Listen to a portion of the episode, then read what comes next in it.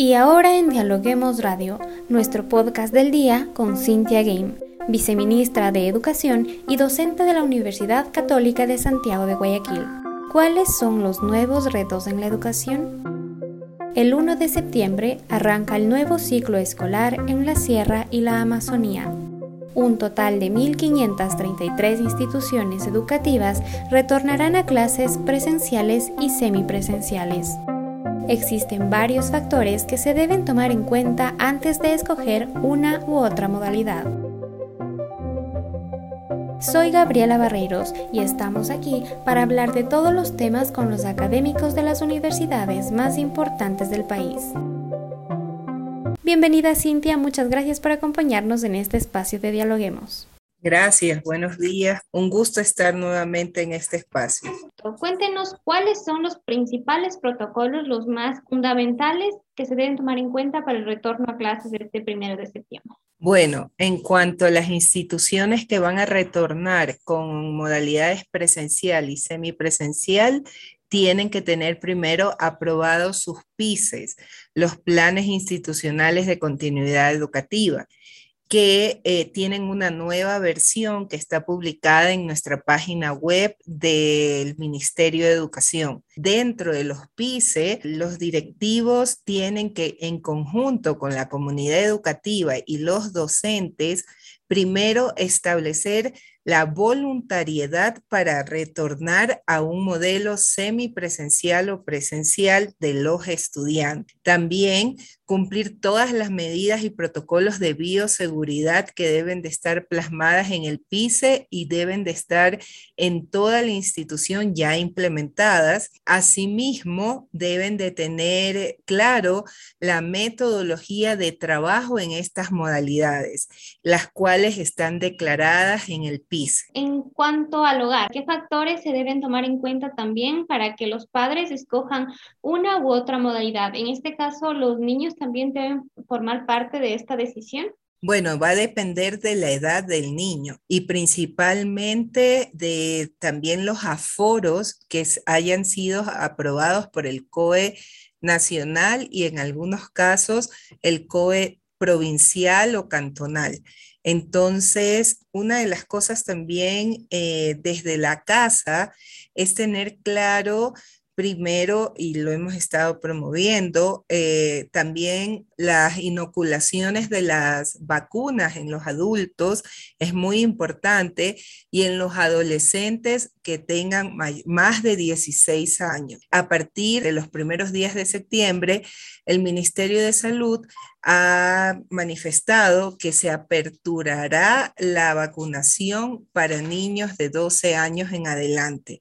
Estamos atentos a esa información porque también eso le daría la posibilidad a las instituciones educativas de a los PICE presentados hacer ajustes o ampliaciones dependiendo también de la forma. Exactamente, el 13 de septiembre es que ya empezarán con la vacunación de niños de 12 a 15. Con esto se espera que los estudiantes que más estudiantes retornen a las aulas? Bueno, eso nos, nos garantizaría eh, como lo ha dicho de la cartera de Estado Salud, que podamos tener un control del virus en las instituciones educativas. Apoyaremos al Ministerio de Salud, así como lo hicimos con los, los chicos de 16 años en adelante, en poder eh, promover y también establecer cuál es nuestra población entre esas edades para que sean llamados al proceso de vacunación.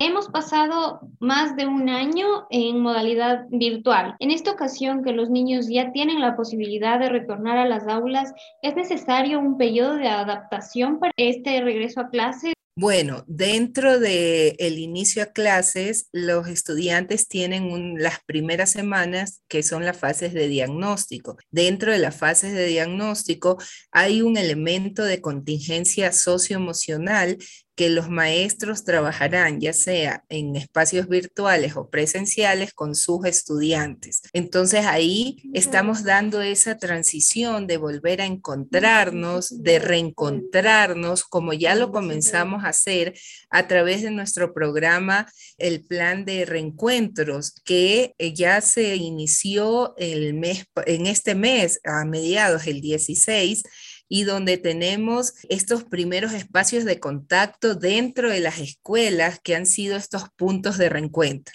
Cintia, ¿hay algunos sectores del país en donde sea necesaria la presencialidad en las aulas? Necesaria la presencialidad, creo que todos anhelamos la presencialidad. Las diferentes formas de presencialidad se están dando eh, dependiendo eh, los informes epidemiológicos, ya sean cantonales o nacionales.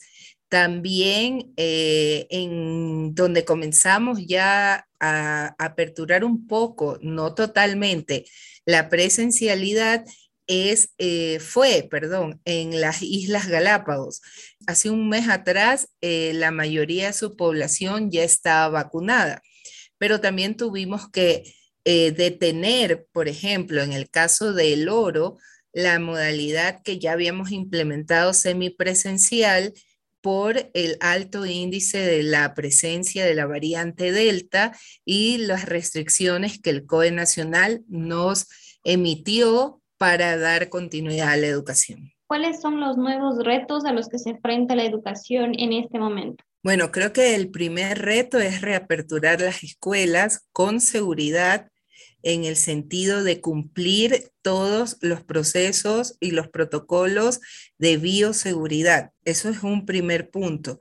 Otro punto es el Plan Nacional de Nivelación. Para nosotros es muy importante recuperar los aprendizajes eh, y principalmente en, en las habilidades de lectoescritura y pensamiento lógico los niños ya más a nivel de salud mental, más a nivel psicológico, necesitan esta presencialidad o se podría seguir alargando el periodo virtual? La presencialidad eh, va a tener una nueva realidad en la educación y la necesidad como seres humanos del contacto, del reencontrarnos, es una de las urgencias que queremos eh, que queremos implementar en el país, pero siempre y cuando podamos resguardar estos procesos con modalidades y con formatos de, de ir accediendo a la educación en las escuelas, dependiendo los aforos y dependiendo los los informes epidemiológicos que emita el Ministerio de Salud como el COE nacional. Perfecto, Cintia. Ya para finalizar con esta entrevista, hablamos antes de una adaptación, quizá un periodo de adaptación para los niños, pero ¿qué pasa también con la parte académica? ¿Sería necesaria quizá retomar con temas de los años anteriores o continuar con la malla curricular desde el año en que le toque a cada uno? Complementando esa información, justamente en el lanzamiento del plan de nivelación, estamos proponiendo que la nivelación se realice específicamente en cuatro ejes, socioemocional, lectura y escritura, metodologías de recuperación de aprendizajes y la prevención de la exclusión y retención a la escolaridad. Entonces, estamos con ese plan de nivelación a nivel nacional para recuperar los aprendizajes que sabemos que eh, son diferentes en cada uno de los estudiantes y que debemos de poder nivelar en esas áreas principalmente. Perfecto, muchísimas gracias Cintia por acompañarnos en este espacio de podcast y hablarnos más de este tema tan interesante e importante en esta época. Gracias por la invitación y un gusto poder compartir aquí en Dialoguemos. Y muchas gracias amigos por escucharnos. No se olviden de seguirnos en nuestras redes sociales, Facebook, Twitter e Instagram como arroba dialoguemosinfo y visitar nuestra página web www.dialoguemos.es. Conmigo hasta la próxima.